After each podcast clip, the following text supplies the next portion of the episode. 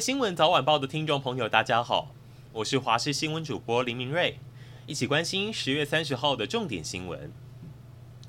上礼拜五，一对七八十岁的老夫妇骑车在清境农场旁边道路，突然被对向一辆回转的车撞上，老夫妻一死一伤。当时开车的是一位五十五岁妇人，她带着家人去南投玩，会回转是因为她看到对面有个车位，当地位置不好找，他着急去停，结果撞到骑车的老夫妻，一死一伤中丧命的是七十五岁妇人，她摔车后还被汽车碾压好几下。当时旁边还有非常多的目击民众跟目击车辆，有民众是吓到先遮住老公的眼睛，要他别看，避免太慌张。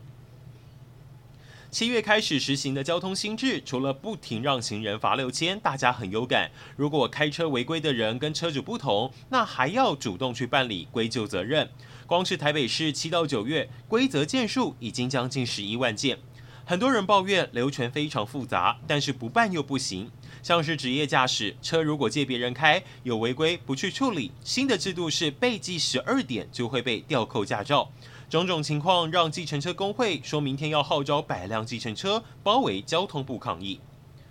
日本日前举办的相扑选手大赛面临前所未有的突发状况，因为今年比赛地点是在鹿儿岛最近的离岛奄美大岛进行，上百位选手必须搭飞机前往。航空公司担心太多选手搭同班机，恐怕会出现重量限制，避免出现飞安问题，只能紧急加开航班，再送选手参加比赛。血库告急，有民间商会在屏东东港设捐血站，你捐两百五十 CC 的血就送白米，捐到五百 CC 白米再送姜母鸭，还有咸猪肉，甚至有免费船票。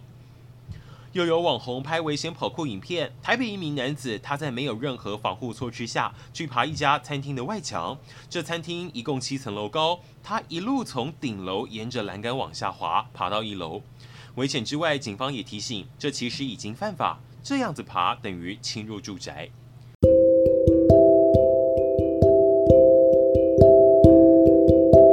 以上就是这一节新闻内容，非常感谢您的收听。